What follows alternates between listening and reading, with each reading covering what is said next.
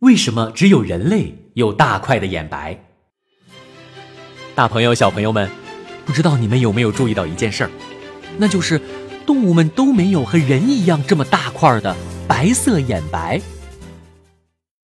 眼白也叫巩膜，是眼球表面包裹着的一层不透明的纤维状保护层，它主要是由胶原和弹性纤维构成的。实际上，除了人类以外，一些动物的巩膜的不可见部分也是白色的，比如狗狗、大象、马。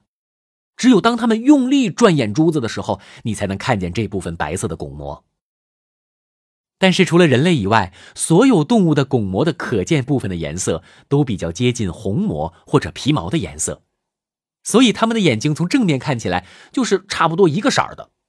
不近看，你根本看不出它们眼球是不是在转动。除了巩膜全白以外，只有人类的巩膜占眼睛的比例这么大，而且眼睛的轮廓清晰可见，这让人类的眼睛转动变得非常醒目。这是为什么呢？在理解这个问题以前，我们先来做一个小游戏吧。如果你家有养喵星人，你可以和你家的主子玩一下这个游戏。首先，你把一袋小鱼干放到房间的某个角落藏起来。如果你给喵主子使一个眼神，或者眼睛朝小鱼干的方向看，那么你家的主子是看不懂你是什么意思的。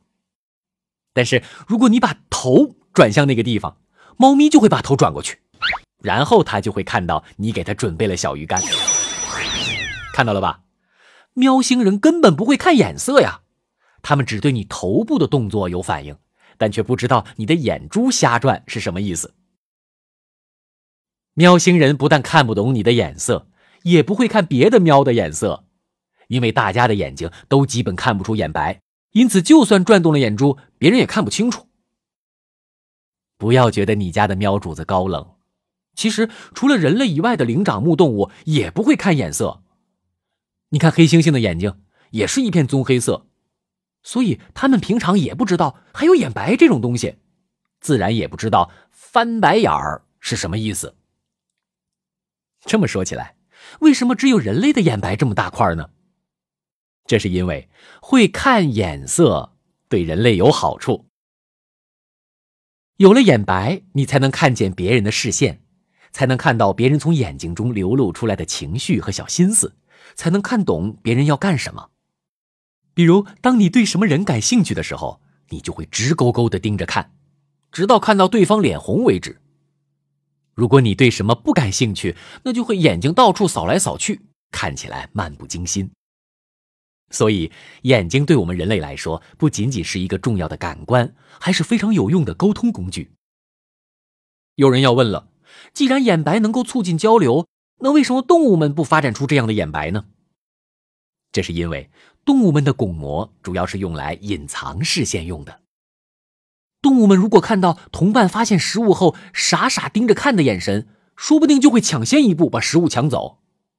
而且，如果动物发现你盯着它看，它就会认为你是在挑衅。直勾勾的眼神在动物世界里是非常不友好的表示。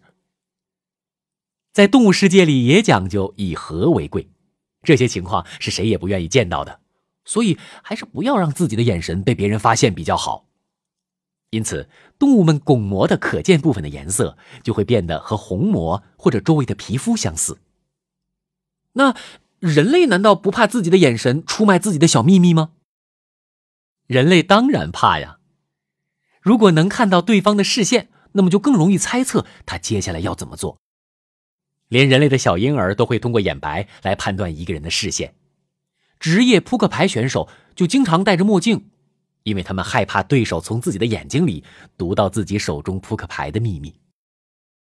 但是，当眼睛成了心灵窗户的时候，你就可以通过眼神判断你的小伙伴是不是值得信任，可不可以拜托他，在自习课上帮呼呼大睡的你望风。有了眼睛作为鉴定可靠程度的工具，交流沟通、合作共赢就变得更容易。这就是为什么生物学家认为眼白对于人类沟通和合作的重要性远远超出了眼神暴露带来的弊端。换句话说，在进化的过程中，只有人类成功的利用了眼白带来的好处，而其他动物却在努力掩饰自己的视线。这就是著名的视觉合作假说。你别说，这个假设还挺有道理的，因为一些和人类长期住在一起的汪星人，就学会了看人类的眼色的能力。他们的眼睛甚至能露出一部分白色的巩膜，让人类可以看出他们的小心思。所以妈妈才说，戴眼镜的人都系坏音。